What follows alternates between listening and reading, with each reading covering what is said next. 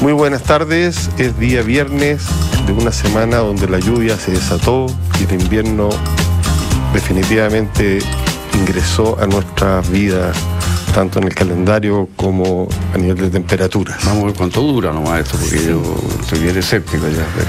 Pero, Solsticio de invierno, Huetripantu, tuvimos miércoles feriado y, entró el invierno, eso, eso es verdad. Sí, llegó un poquito, vamos a ver cuánto dura. Sí. Sofía, ¿cómo estás? Bien, contenta. Me, ha gustado entrar en esta temporada, sí.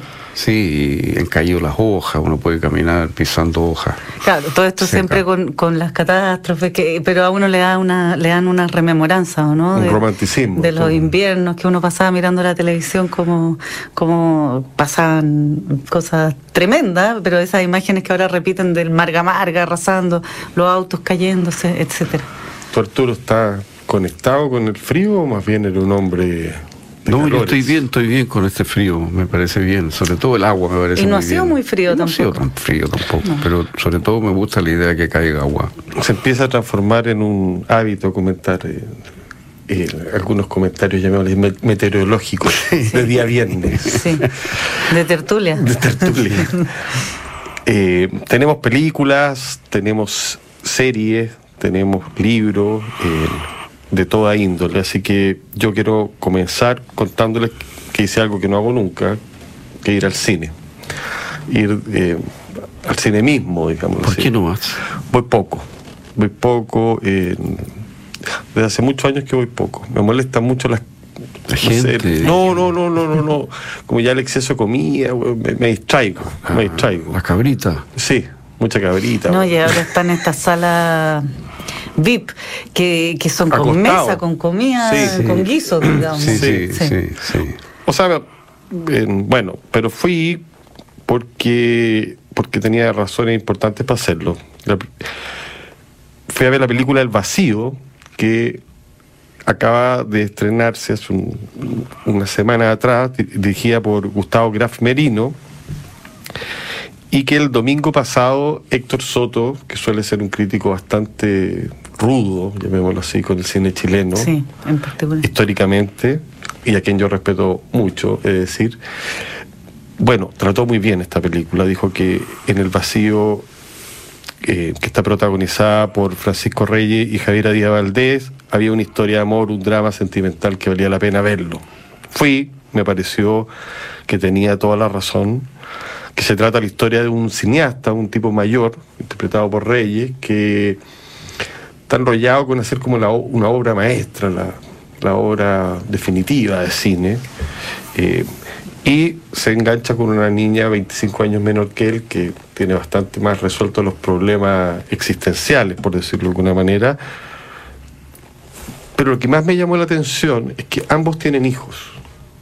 Entonces se empieza a generar, y ella el personaje que interpreta hijo en, probablemente en distintas etapas de la etapas de la vida. Entonces eh, él tiene un hijo veintañero que está dedicado a la música que se va a ir a Berlín y ella tiene una preadolescente que vive subiendo videos y tiene una relación bien complicada con la mamá. Entonces finalmente hay cuatro generaciones conversando en la película.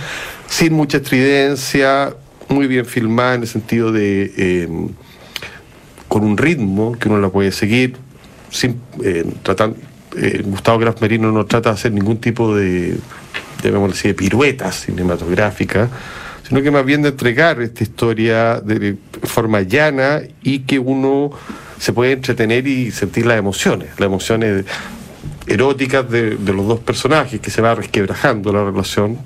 No quiero seguir haciendo spoiler, mm. pero es una película sobre el temor, sobre el orgullo, sobre el individualismo actual, todas estas cosas cruzadas. ¿La química entre ellos te funcionó bien?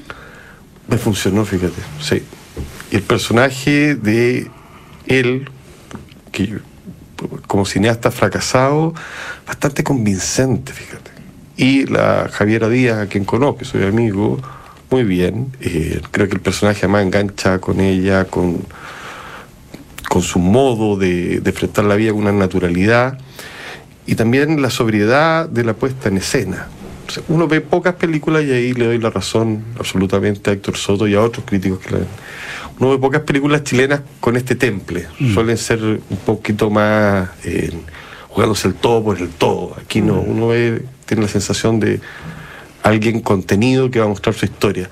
Por cierto, se hacen todo tipo de interpretaciones. Por ahí leí que se veía esto como una película que, que hacía referencia a la misma historia de Gustavo Graf Merino, que él era el protagonista. Pero bueno, ya eso me parece eh, digno de los cinéfilos, no de personas que van a entretenerse. La recomiendo absolutamente. eh, filmada con cuidado, como dije, una película entretenida, de calidad, sobria y que eh, pueden, yo creo, enganchar sobre todo la gente, yo diría, que tiene sobre 30 años, porque logra cruzar distintas voces generacionales. Entonces es importante tener cierta experiencia para lograr a- absorberla, porque finalmente Sí. el tema de los hijos es, es- es clave en la, en la película. O sea, si tenéis 18 no, no vaya a, a enganchar tanto, pero eh, se sostiene por sí misma la película y vale la pena verla. Así que El Vacío va a estar en, en cine esta última semana. Así que espero que se interesen y vayan a Claro, verla. vayan a verla entonces este fin de semana porque, claro, son, son pocas la- las salas posiblemente donde se esté mostrando. La, la gran cartelera está invadida por los, eh, por los grandes éxitos, sobre todo infantiles, o para todas las familias. Mm. Eh, las vacaciones de invierno son ahí el- el- la temporada de los niños y de los superhéroes. Sí, y, y que haya aguantado un rato en, el- en- en la sala de cine significa que ha despertado un interés, yo creo, en, en espect- Bueno, debo decir que cuando estaba, estaba, estaba llena la sala. Ah, Eso me llamó la Mira atención. qué bien, qué bueno. Sí, me- me llamó ¿Dónde la atención. viste? Qué bueno. Mira, súper bien. Así que vayan a verla, van, eh, van a pasar sin duda un buen momento y se van a sorprender, porque tiene bastantes cosas sorprendentes que no quiero develar acá, porque para no matar la película. Eh, pasando a otro tema y dándole la palabra a la Sofía, que está al lado mío con cara de serie, eh, ¿De serie? ¿De serie, no de serie. ¿Viste el- la última temporada de Black Mirror? Sí, vi la última temporada de Black Mirror, esta producción eh, británica que tuvo una primera temporada el 2011, ha pasado su tiempo ya, más de 10 años, del creador Charlie Booker y que como el 2015 llegó ya a Netflix y han ido sacando cinco temporadas y ahora la que se acaba de estrenar que es la sexta que consta de cinco capítulos. Yo no, no he sido de los que ha visto todo Black Mirror y he visto capítulos de Black Mirror que me han gustado mucho y otros que me han aterrado y otros que me han producido de frente como angustia y rechazo. Así que no, Asco no- también, ¿eh? Asco también, no me lo he visto todo. El, prim- el primero fue muy chocante porque era uno donde eh, había un, un secuestro y donde se exigía que el primer ministro Sí, tenía que tener, eh, Tener sexo con un animal. un, un acto sexual con un chancho y que venía de un de un rumor de que esto había tenía muchas semejanzas con la vida real. Entonces ahí entraron, Black Mirror entró con todo. Se puede decir que a grandes rasgos es una serie que eh, donde todos los capítulos son piezas separadas unas de otras con este hilo conductor que es la tecnología en su versión más oscura, perversa y peligrosa y eh, un tinte distópico, pero también muy, muy cercano a, a- a nuestro día a día y a nuestra realidad y a nuestra relación con la tecnología, que es lo que lo hace media aterradora. Sí, que la distopía ahora, eh, que es interesante, porque generan suspenso. Son de 30 años más adelante. Antes eran como de 100. Sí, sí, sí. O sea, y ahora, si, si- si te No, ponen ahora 30 son años, de 30 meses. de 30 adelante. meses, bueno, estoy diciendo 30 años para no ser grosero. Claro, son Sí. uno las tiene al lado. Sí. Entonces, O sea, hay- muchas, eh, hay capítulos de Black Mirror que era, por ejemplo, uno que, que fue bien famoso, que era un, un sistema de puntuación donde los ciudadanos van eh, siendo, por ejemplo, tú eres amable con el otro para que te puntúe bien, porque eso te va a permitir a ti luego eh, postular al condominio donde todos quieren vivir y donde solo pueden pueden vivir quienes tienen desde ciertos puntos. de alta sociabilidad. Y no digamos. dista tanto de la lógica de las redes sociales, que uno ve como ya hay toda una generación de influencers que todos son los likes y qué sé yo. Ya, esta temporada es distinta. El, el realizador yo creo que también está un poco agotado de, De sí mismo.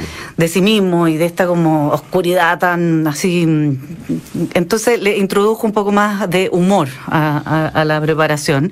Eh, son cinco capítulos, como les dije. Hay uno que, eh, el primero, que se llama John is Awful, que actúa Salma Hayek y tiene de, de todas maneras un tinte más cómico, más gracioso, eh, por así decirlo, ¿Qué tal, y Salma? donde Netflix se burla de sí mismo también, porque ahí, ahí ven, los personajes ven una serie en un servicio de streaming que es igual a Netflix, con el mismo sonido, digamos, eh, se llama Streamberry y con una S en vez de la N, pero eh, en el fondo es Netflix haciendo como alusión a sí mismo y como ocupando los datos que nosotros les proporcionamos a través de, La de nuestro, uh, sí, de nuestro teléfono y de la Claro, data y claro, todo lo que saben de nosotros, ellos van generando en simultáneo una serie eh, sobre la vida de cualquiera sea. Por ejemplo, podría ser Arturo is awful o Matías is awful, donde eh, captan todo lo que tú haces y lo se reproduce con inteligencia artificial y exacerbando, por supuesto, todo lo negativo y oscuro, y, de eso se, se trata. Y ahí, claro, entra Salma Hayek, actuando de Salma Hayek, y, y es más divertido. Tiene otro que es como un capítulo que se llama Lock Henry, que es un true crime que se llama, que tiene que ver ya directamente con un crimen. Entonces es distinta la, la, la temporada. De los cinco capítulos hay unos que han sido muy bien evaluados y otros pésimamente eh, evaluados por, por la crítica que llevaba por los más fanáticos de Black Mirror, que ya llevaban tres años esperando esta nueva temporada, pero eh, hay un poquito para todos los gustos, así que yo lo, lo recomiendo de ver. Misceláneo. Una Sí. temporada miscelánea. Sí, sí. Y también eh, eh, retrocedieron muchas veces en el tiempo, digamos. Hay un capítulo que se llama Beyond the Sea, que tiene muy buenos actores, eh, donde transcurre desde el 1969. O sea, como que se aburrieron un poquito del futuro y se echaron un poquito hacia atrás, siempre igual jugando con esto como de las distintas dimensiones y saltos en tiempo y tecnología. La lleva Black Mirror. Mucha gente la, la sigue. Sí, mucha gente la sigue, sí, sí. Muchos viudos de la del anterior y Succession Succession. también está agarrando, o sea, está, los viudos Sí. de eso están buscando lo que puedan, digamos así. Están desesperados. Están desesperados. Y no está fácil, porque como les comentaba el otro día, la, la serie que la reemplazó en el sentido de que, No, la, que ya está descartada. la que se estrena los domingos en la noche, The Idol, ver. No, pésima, pésima crítica. The Idol pésimo. No, no fui solo yo, parece. No, Y- hasta yo intenté. No. ha sido no. catalogada como de disgusting, como dicen los gringos, que es básicamente desagradable slash asquerosa. Una cosa así. Todo lo que se supone que es sexy es más bien eh, repulsivo. Ahí me dio la sensación, fíjate, que, que la otra vez que comentamos un poco negativamente la novela de Hernán Díaz, La Fortuna, ¿Mm? que la compró HBO. eh, yo creo que van a intentar hacer con esa novela una especie de nuevo de nuevo Succession. Ojalá que Sí. tenga un poco de tener Eh, protagonistas mujeres. Estaba sí, ¿ah? metida la Sí, Kate tiene- Winslet en tiene, el. sí, en tiene el dos protagonistas proyecto. mujeres y tiene, bueno, seguramente van a cambiar mucho la novela, pero se me ocurre a mí que parte del interés es que también es la historia de un millonario, Sí. en fin. eh, Y tiene- pod- tiene pero cosas ¿sabes qué me tinca? Podría ser una buena producción. O sea, puede ser. Eh, no sé, no sé. Oye, pero, pero- perdona la interrupción, pero mirándote, Arturo, me acordé que, bueno, Chile no va a la Feria de Frankfurt, definitivamente. ¿Definitivamente? Sí, definitivamente. Ah, yo eh, creí que el ministro dijo que se iba a ver qué se podía hacer. No, ya los alemanes dijeron que no, que habían otros postulantes, pero no, no entremos en bajeza, eh, en tontera. Eh, Entonces, yo de- tengo opiniones encontradas porque después te diré que leyendo la columna de Pablo Ditbon también me hizo sentido, pero fíjate. que Pablo Ditbon es un- una persona dedicada a vender libros, no a Sí. crear escritores. Sí. Siempre Pero también, gerente, nunca un editor. también si uno ve que en, en Chile los museos no abren los días domingos porque resulta que no hay para pagarle a los trabajadores, uno también dice, pucha, quizás nos acaba el mundo si es que no vamos a Frankfurt y destinamos recursos No, a que los museos abran un domingo. No, porque lo, mira, si el, el Ministerio de Cultura todavía no empieza a funcionar. Así que no puede destinar recursos a nada si tiene una incapacidad total, lleva meses parado. Entonces, entre ir a un lugar y darle la plata Oye, a y- gente que está parada, pero yo no iba para allá en todo caso. ¿ah? Ah, ya. Pero me dicen, bueno, no sé, pero Sí. eh, dicen que esta decisión fue tomada antes que asumiera Jaime de Aguirre. No, pero la comunicó Jaime Aguirre a, eh, a los alemanes. Acaban de entrevistar al, al tipo que de la feria y hay otra gente que se ha pasado para atrás y además tampoco cuesta 8 millones de dólares, Islandia fue con 3 millones de dólares. Está lleno de Finlandia está un poquito más cerca que Sí, Chile. no, ¿eh? no, pero está lleno de mentiras y aquí se acaban de robar. No sé, habría que empezar a, a comparar los datos, pero yo la verdad que no, no quedé tan convencida que esto es lo peor que haya pasado. Yo lo único que te pido es que no tengas como único referente en esto a Pablo Ditborn, sino que a otra gente que ha escrito al respecto. Sí, Oscar Contardo escribió y es que no Sí, po, pero lo- también Oscar Contardo explicaba algo que si, si es así, eh, también hace sentido, y es que se perdió un año entero de organización y estábamos encima y, y llegando como con cualquier cosa. Y eso también lo escribió Contardo, nadie, también lo leí. nadie paga el costo. Que se vaya el ministro. Eso es todo. Cuando se cometen errores de esta envergadura, Yo que pienso que, yo pienso que siendo Jaime Aguirre con la quitada de piso el presidente, por eso te digo, De- pues si el de- presidente de- te dice que te equivocaste, ándate, no ten un poco de honor. Pero, pero parece que venía de antes, eso fue lo que dijo Caballo, que era una decisión que ya estaba tomada cuando Pero la cuando asumió. tú antes dejas de ser un interlocutor válido cuando te quita el presidente, yo siento que el presidente se equivocó, bueno. que no se le quita el piso así a los ministros. Entonces se puede ir el presidente. Pero te convenció, pero en el fondo te convenció Pablo Ditmund. Me hizo sentido. O sea, creo que no está tan claro, que no es tan evidente, que es ir, a, ir a discutible. Sevilla también era discutible, podría ir a otro país, pero fue muy importante para nosotros ir. La Isabel Allende fue allá ah, y la carga de los espíritus se hizo famosa en Frankfurt. Solo para darte un ejemplo.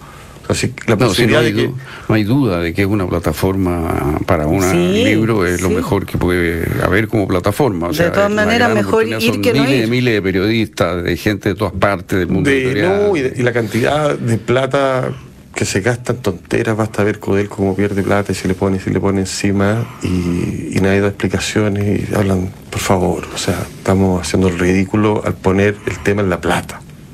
Eso es absolutamente irrisorio. Aquí, por la cantidad de millones de dólares, que son mucha plata, que se está discutiendo esto, en otros ministerios se gastan en asesores, digamos. O sea, no, no es una plata que deschavete el país, que se pueda pagar el CAE. No, pero para, para lo precario que es el sector, Es y que el sector no de- puede seguir siendo tan precario si es un ministerio. Ese es el problema que el presidente aseguró que el- Bueno, eso es lo que yo te quiero decir, que creo que hay más elementos en juego, que no es tan eh, sencillo. un como- mes sin funcionamiento el ministerio en todo caso, que sigue en protesta. Pero yo vi el libro que tiene Arturo Fontaine sobre la mesa y me acordé de Frankfurt, en otro sentido. Porque va a ser en Frankfurt donde le van a dar el premio de la paz, entiendo, o algo así, a Salman Rushdie. Y tú tienes el último libro de ensayos de Salman el, Rushdie. el- el último libro de Salman Rushdie, que es un conjunto de ensayos eh, desde el 2003 al 2020, una selección de escritos. Algunos son de ocasión, algunos son conferencias adaptadas un poco a la forma del libro, otras son comentarios de, de escritores. Eh, es muy variado el libro. Eh, por ejemplo, tiene un capítulo sobre García Márquez que es muy interesante y sobre la influencia que tuvo sobre él García Márquez, a quien nunca conoció, salvo que en una oportunidad cuenta estando en casa de Carlos Fuente, Carlos Fuente le dijo, no es posible que no conozca a, a Gao, como se le dice, y entonces lo conectó por teléfono y tuvieron una conversación por teléfono, pero nunca se vieron. Pero la influencia García Márquez es muy fuerte en, eh, en Rushdie, él lo, admira muchísimo, qué sé yo. Tiene un, artículo interesante, tiene otro muy interesante sobre Philip Roth y la influencia que tuvo sobre él Philip Roth. Eh, una de las cosas que, que llama la atención en el libro es que él muestra mucho sus cartas, en el sentido de que muestra mucho cómo leyó, qué leyó. Por ejemplo, dice que hay ciertas escenas de una novela de él, de Midnight Children, que es tal vez la novela más famosa de él, eh, que fue inspirada por tal escena que está en El lamento de porno, en la novela de Philip Roth, por ejemplo. Muestra su influencia. Cuesta su influencia, muestra un poco su, cosas que de dónde le, le, vinieron, distintas cosas. Esa es como toda una parte. Hay otra parte que son ya como conferencias, estuvo en el Pen Club, hay cosas de ese tipo, eh, cosas más políticas, una cosa sobre Osama Bin Laden, sobre el tema musulmán, qué sé yo y tiene otra parte que es bien novedosa para mí, por lo menos, donde hay eh, comentarios de obras de pintura. Por ejemplo, mm. tiene un comentario muy interesante de los autorretratos de Francesco Clemente. Buenísimo. Eh, eh, muestra ser un buen crítico de pintura, muy conocedor de la pintura, eh, es bueno, eh, es un hombre de una increíble cultura y de una increíble inteligencia. Y apertura. Y de una apertura mental enorme. Y eso se ve en el libro, no hay tema que le sea ajeno. O sea, claro, ahí veo, veo ahí en el. En, eh, es impresionante. En los capítulos Carrie claro, Fisher. claro, sí, no, está Samuel Beckett, por ejemplo, tiene una cosa sobre la novela de Samuel Beckett, pero. Un gran admirador de Beckett, ¿eh? Sí, pero también tiene algo, no sé, sobre, sobre Christian Anderson o algo sobre. ¿Qué Sebastián Salgado. Ahí te leo. Claro, eh, eh no sé, eh, Está muy Weiwei, digamos, o sea, eh, es muy variado. a mí siempre me ha llamado la atención en él la forma en que él presenta sus libros. Yo creo que él es un maestro para presentar sus libros. Es un gran crítico literario de sí mismo. La forma como él le da interés a sus novelas siempre me ha asombrado. Y tiene un, artículo ahí interesante sobre la novela y, el auto, digamos, la, ficción y, la cosa autobiográfica. El yo. Y el yo. Y cómo normalmente, dice él, eh, en el mundo actual, la pregunta infaltable es ¿Es usted el personaje tal de la novela? ¿Cuánto de usted hay en este personaje? Que esa pregunta eh, es ineludible. Y que la pregunta, la respuesta correcta a esa pregunta generalmente es decir, bueno, hay algo mío, pero está mezclado con lo de otras personas, con lo que yo inventé, con la ficción. En definitiva es una ficción, no soy yo. Mm.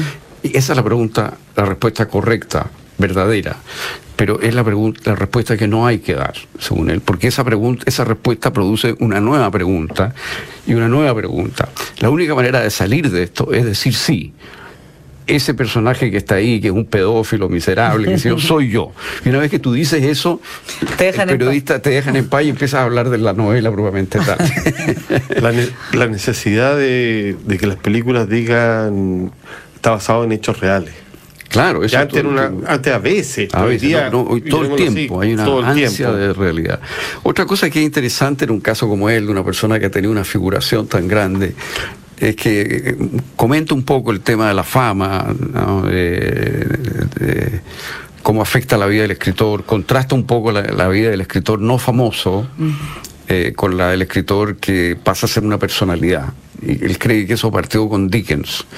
Yo no sabía, pero cuenta que Dickens... ¿Como el, eh, primer escritor famoso? Eh, sí, histriónico, porque Dickens yo sabía que él leía su Era personaje pero él parece que leía las novelas como, como actor, claro. o ser un verdadero actor, como, como le daba tal vida, hombres, mujeres, viejos, jóvenes, en la lectura, que la gente quedaba hipnotizada. Mm. Por ejemplo, Tolstoy viajó a Londres especialmente para oír a Dickens. Eh, Eso se está practicando ahora, no sé si tú sabes que muchos escritores que están pasando a ser show no en Chile necesariamente, show pagados, los cuales leen fragmentos de sus poemas. Como Zurita, Zurita es eso. Claro, pero ya hay un mercado, te quiero decir. Entiendo que hay un mercado en España, que ya está instalado en España, seguramente va a llegar acá. Que vas a, lecturas, en el fondo, de lecturas dramatizadas. Y, claro, sí, tiene algo de café con ser también, porque, porque también hay una, hay una comunicación entre la gente, debido a que suele ser los que yo he visto, que son distintos a los recitales, que son mucha gente. Estos son como con mesas, sillas, una cosa más íntima. Una cosa íntima donde se le puede hablar, o donde el tipo aparece con un DJ. O sea, hay una variedad de, de mezcla. Entonces, día leer en público, digámoslo así, se ha transformado en una nueva, trabajo donde algunos escritores, te lo cuento, tienen resquemores si subirse al escenario o no. Es que tenéis que, no, necesariamente poseer ambos talentos, una cosa es escribir y otra cosa es, tener la, la, capacidad escénica de, de, llevar, de transformar el texto en, algo más. Pero, pero, se viene la onda, una, la Leila Guerreiro, entiendo que amiga mía me contó que iba a ser un, un show de esto un poco más adelante, que se había hecho todos estos cuestionamientos, que ella, ella sí, eh, y que iba a ser muy algunas veces, y que en Argentina esto ya estaba definitivamente... Y esto circula por las redes probablemente. Circula por las redes, eh, pero también hay instituciones, que eh, teatros, por decirlo de alguna manera, que están yéndose en esa... Bueno, y, esto funciona mucho, eh, o, digamos, tiene, tiene que ver, por así decir, con también, supongo, el éxito de los audiobooks, ¿no? De los, y del escritor como personaje. Mm. El escritor como personaje y además la idea de, oír. Sí, sí, totalmente. Porque, oye, el otro día un, amigo mío me quedé juntar con él en un restaurante en Providencia y, llegó y se empezó a sacar de las orejas una serie de cosas y, él camina por Providencia y se detiene, eh, pero una novela, escuchando y se detiene a las luces rojas y... Hay gente que lo tiene súper eh, ya incorporado a los viajes largos en auto, van escuchando... La gente que vive fuera de Santiago también tiene esa costumbre. Yo tengo un libro a propósito de eso. Que acaba de ¿A propósito de audiolibro? No, no de ah. audiolibro, pero todas estas conversaciones en torno a la novedad de los libros. Un himno al papel de Robert Darnton, uno de los grandes especialistas, uno de los más importantes historiadores de la cultura, el libro y la lectura. Acaba de ser publicado este libro eh, por la Universidad Austral. La obra de Darnton eh, es muy sólida, eh, el tipo escribe de manera elocuente, erudita, y en este libro va a abordar temas como la biblioteca del futuro, cómo se lee en la actualidad, la importancia de lo que son las bibliografías. Cree Darton, por ejemplo, que los libros, tanto los audiolibros como los libros particularmente digitales, lejos de competir, se complementan. O sea que este es un universo en el cual el libro papel no va a pasar bajo ninguna circunstancia a, mejor vida. No. Dice que los servicios de alguna manera o la cantidad de la perfección tecnológica del libro papel no es superable. O lo que puede encerrar, el mm. objeto, mm. la estética. Bueno, está lleno de ideas este libro, em, de ideas respecto a, al objeto del libro y también a cómo se inserta dentro de la cultura en, en distintas épocas. Me encantó, por ejemplo, un capítulo completo que eh, para pues, la mayoría de las personas podría ser muy aburrido, que es saber por qué hay una bibliografía o cuál es la importancia de una bibliografía en un, en un libro. Bueno, Darton se manda una explicación que uno de ahí en adelante empieza a encontrar como bien chantas los libros que no tienen eh, una bibliografía bien hecha y que, y, que expresa mucha idea.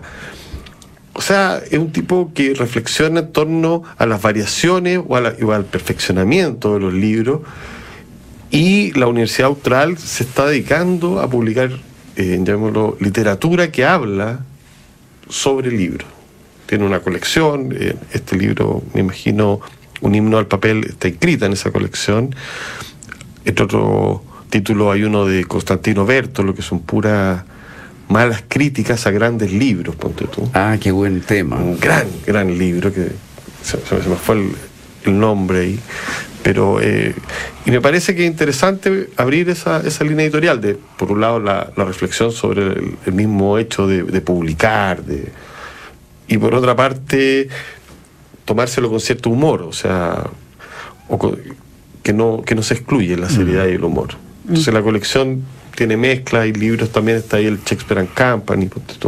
Ah, mira. O sea, me parece bien y, y, lo, y lo recomiendo, sobre todo para, para, para, los especialistas y para la gente que anda, por ejemplo, lo que tú me dices, un audiolibro, esto, esto no viene en el libro de Dalton, sino que es algo que he leído yo por mi parte, tiene espectacular, te hace entender las novelas, pero el ejercicio más perfecto que puede hacer la mente el ejercicio tal como si fuera un gimnasio, es leer. Es leer. El descifrar signos. Y eso el audiolibro no lo hace. No, porque además te requiere una exclusividad en la, lectura, digamos. No, pero la cosa de ver el tienen que estar tus ojos y tus manos en cierta posición que, que, claro, no puedes ir caminando. eso es insuperable. Y eso, y, la, y, todas las interrupciones, los problemas que uno tiene al leer, que enriquece la lectura. O sea, mm. te tropezaste con una coma, por ende volviste atrás mm. y entendiste otra cosa. Como estos libros son perfectos en ese sentido, lo que tú eh, digieres, pero que te puede ayudar después a ir al otro libro. Claro. claro. O sea, te puedes leer un audiolibro. Yo te quiero decir que por lo que leo, los audiobooks son el gran boom en Alemania. Total. y hechos por actores, hechos por actores, por actores con, grande, producción. Sí, sí. Eh, se parece más al teatro. Sí, se parece un poco más al teatro y, está agarrando mucho vuelo en los gimnasios, en las caminatas de la gente. Yo he estado escuchando podcast que no es, que es como un formato eh, que tiene algo en común. Claro, y la gracia que tiene, contradiciendo lo que acabamos de decir, es que te permite estar haciendo eh, distintas cosas mientras igual estás incorporando un relato. O sea, tu cabeza está pero ¿te puedes concentrar realmente? O sea, lavar los platos, no no no hacer no puedo hacer un crucigrama y escuchar un... una cosa mecánica. Por eso te digo, se, puede hacer algo mecánico, por ejemplo, incluso eh, relajante, no sé, barrer mientras escuchas. Pero un amigo mío que está con esto de los audiobooks los está leyendo a gran velocidad. O sea, oyendo a gran velocidad.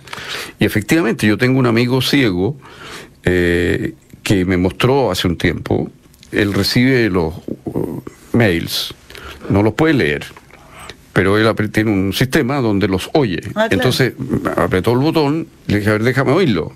Y, eran como siete mails, y era como... Yo no entendí una palabra. Es que los pone en... En dos poros, en, dos velocidad. Poros, o sea, en velocidad rápida. Pero el oído de él está tan adaptado. Claro que oye a una velocidad absolutamente asombrosa. Mira, ¿eh? bueno, es como el libro que les, contaba la semana pasada de, Matías León, que tiene este doble formato. Tú tienes el libro y la posibilidad de ir escuchándolo. Y ahí el, enganche entre el sonido y la lectura también. Sí, a mí eso, eso, eso me, gusta. Sobre todo en ciertos libros, eso puede ser muy entretenido. Eh, poder tener las dos cosas. Que tiene un, un código QR. Sí. Oye, yo... Em, bueno, y la obra de teatro debe ser muy bueno, ¿no? ¿Ah? Leer una obra de teatro así debe con, ser muy... con los distintos personajes, con eh, sonidos ambientes. Claro. Sí, yo creo que hay potencial en eso. ¿Tú viste una película chilena, entiendo? ¿eh? Sí, vi una película chilena que, que llegó hace algunos días a um, Movie, a la plataforma. Está también disponible hace un tiempo en Onda Media, que es esta plataforma que es gratuita, que yo creo que no todo, no mucha gente todavía la ha explorado y que es bien interesante. Pero quienes nos escuchan, tenemos hartos auditores que están suscritos a Movie. Eh, llegó Los Fuertes, una película de Omar Zúñiga, una película de 2019 que está basada en un cortometraje anterior del, del, mismo director que se llamó San Cristóbal y que se ganó algunos premios. Tiene que ver con eh, está, eh, en festivales muy bien valorada en la categoría LBGTI. es una historia de amor entre dos hombres que transcurre en Niebla, ahí cerca cercanías de, Valdivia, Muy bonito todo el entorno, a mí esa zona me, me, fascina. Y está muy explotada también la naturaleza porque uno de ellos es un pescador, el otro es un santiaguino que está visitando a su hermana y ahí surge una historia de amor entre ellos que creo que yo que está súper bien representada como la, química entre ellos. Eso hace que la película sea bien como atractiva en ese sentido. Y luego lo que sigue sucediendo en pequeñas localidades frente a a una pareja homosexual, eh, no, no, es tan sencillo como en la gran ciudad o, como en otras partes. Em, una película que, que, una historia de amor finalmente, los fuertes. Bueno, nunca las parejas son sencillas en ninguna parte. No, no y para cuando están solas en un bosque. ¿eh?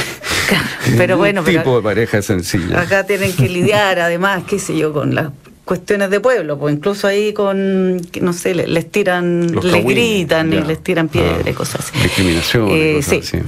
Se llaman los fuertes porque también hay una alusión, todo esto eh, eh, aparece también en la película El, fuerte. de Niebla, que es precioso, porque ahí están haciendo recreación histórica y uno de los personajes participa como actor en esta recreación histórica. Los Fuertes está en movie entonces de Omar Zúñiga y lo otro que vi esta semana eh, en Netflix es Virgilio, un documental que eh, muestra la mm, historia del chef peruano Virgilio Martínez, el creador del restaurante Central, que además esta semana, eh, siempre hace muchísimos años ya está dentro de los mejores 50, pero ahora es el mejor restaurante del mundo Del según mundo. The World 50 Best Restaurants, que es el ranking parece más laureado de todos. Sí. Eh, un restaurante que queda en Barranco, Lima, Perú. Y, además que ha ido creciendo y transformándose también en un centro de investigación que abrieron hace poco en Cusco también. Eh, su mujer, Pía León, que trabaja con él, y también una gran chef, abrió también ahora su propio restaurante. Es todo un también una propuesta que tiene que ver con volver a los ingredientes oriundos del Perú, de explorar los ecosistemas y las alturas de ese, de ese país, bueno, tan rico como, como es Perú. Para, hay todo un público que es fanático de estos programas, que ven los chef tables y toda la afición de cómo, de- finalmente de, lo, de estos chefs que son verdaderos creadores, artistas, que le ponen filosofía y de un cuanto hay al plato. Le ponen en cuenta. Bueno, y la cocina peruana es una cosa superior. ¿eh? Sí. Eh, ¿Tú eh, tuviste oportunidad de ir al Central? Sí, yo estaba ahí. Sí, Sí, el paladar es una Sí, cosa- no, es fantástico, es fantástico.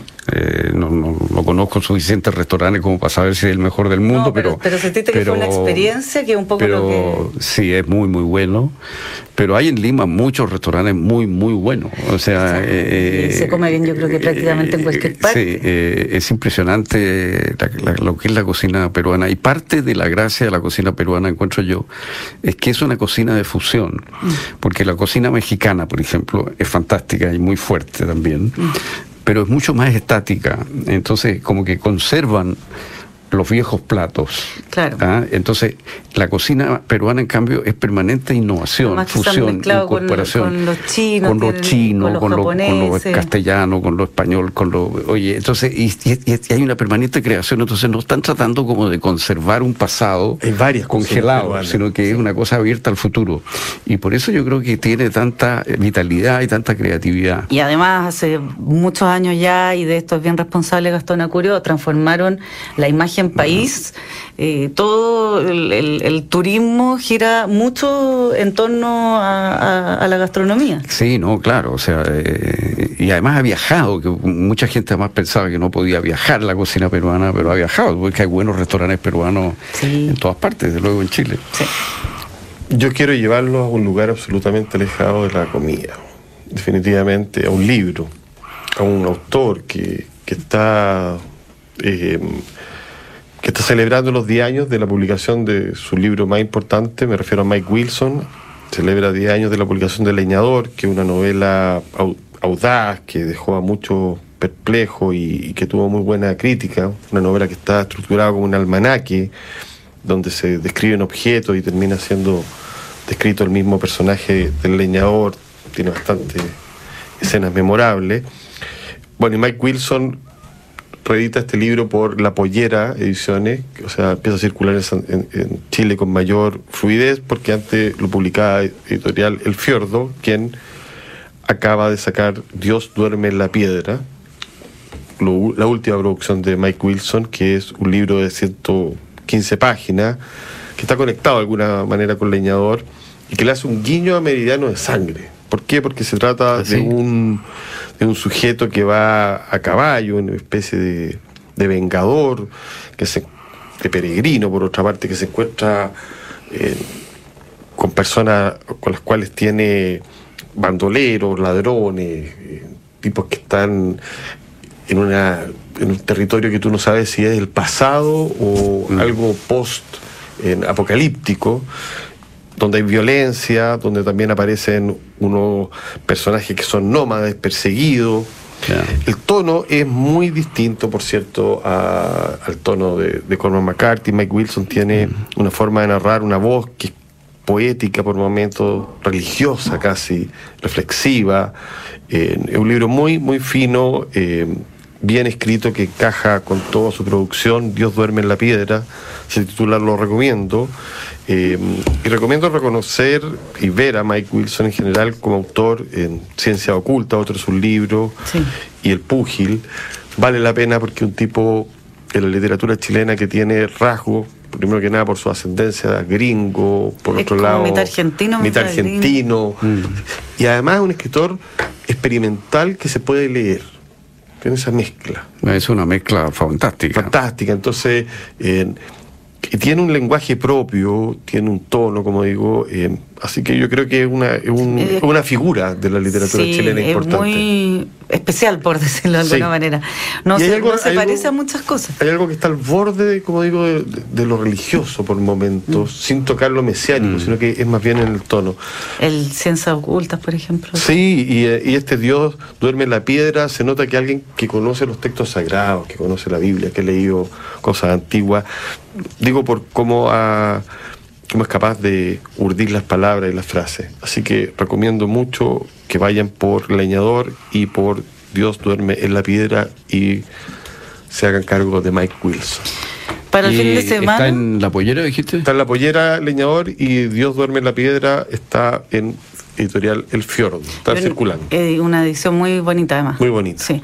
Eh, para quienes quieran ir al cine, y no solo a, a lo que están en los grandes cines, eh, esta, este mes es el mes de la red de salas de cine, junio, ya queda la última semana, pero vea usted en redsalasdecine.cl, hay funciones eh, también interesantes, por ejemplo, esta película del acontecimiento que hablamos un tiempo atrás, que es del libro, sobre el libro de Annie No, está también un documental de Isabel Coy- El techo amarillo, o Fiebre de Elisa Elayash, en red de cin- redsalacine.cl, usted puede eh, ver qué le interesa, y lo mismo el Festival de Cine Europeo.cl en su edición número 25, hay en muchísimas ciudades del país funciones eh, de, de cine europeo, así que hay, algo hay. Y para la gente que le interesa la fotografía, que no es poca, sino que cada vez son más, les recomiendo que vayan al barrio Italia a ver la exposición Carrington de El de Gelos. El de Gelos es el seudónimo de Miguel Ángel Felipe, un fotógrafo español chileno que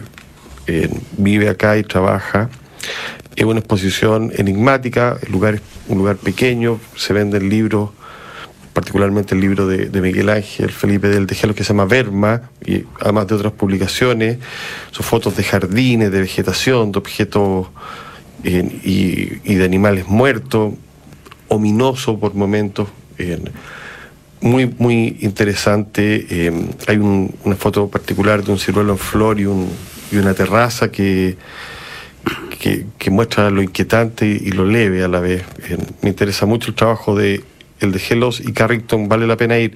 El lugar este fui y me contaron que hacían además eh, conversaciones con fotógrafos. ¿Dónde es? Esto queda en el barrio Italia, no, no- no traje anotado la... ¿Es una galería? Es una un pequeña galería que cultural? tú entras y está al fondo, pero antes hay otro tipo de... Eh, eh, es una descripción bien fácil de llegar Sí. con eso. No, no, no, está, este- no, no, no, te estoy diciendo, llegáis a la galería que, y la galería forma parte de un... de un- Pero está en la lugar, Avenida Italia, entorno. en la calle Avenida no, Italia. No, no, eh, no está en la calle Avenida Italia.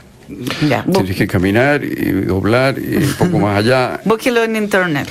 Sí, Carrington de El de Gelos, eh, no será tan difícil que, que sepamos cómo no vamos a ser capaces de... A ver, Eh. estoy viendo si, si llego. Eh, no. Ya. Búsquenlo de todas maneras en Google. Le, y- le podemos ofrecer cuando se suba este, este podcast a la página eh, agregar el dato. Eso. Por supuesto, ahí van a estar la dirección exacta para que nadie se pierda a la hora de llegar. Yo la acabo de encontrar. Escondel 1342. Perfecto. Bien, ahí sí. eso ya es una dirección más. Abierto todos los días salvo los martes, de 11 a 19 horas. Excelente. Todavía respiro. Ya.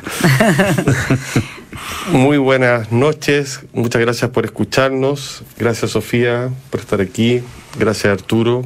Gracias a todos por a quienes nos escuchan. Nos vemos la próxima semana, si todas las cosas siguen como creemos que están planificadas, lo cual es bien difícil.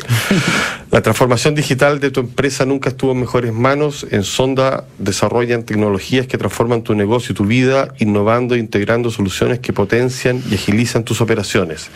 Descubre más en sonda.com. Sonda Make It Easy. A continuación, información privilegiada al cierre y luego sintonía crónica debut junto a Bárbara Espejo y Francisco Aravena. Buen fin de semana, no pasen frío, disfruten, lean, vean películas. Respiren aire limpio. Muy buenas noches y síganos en el podcast. Muy buenas noches.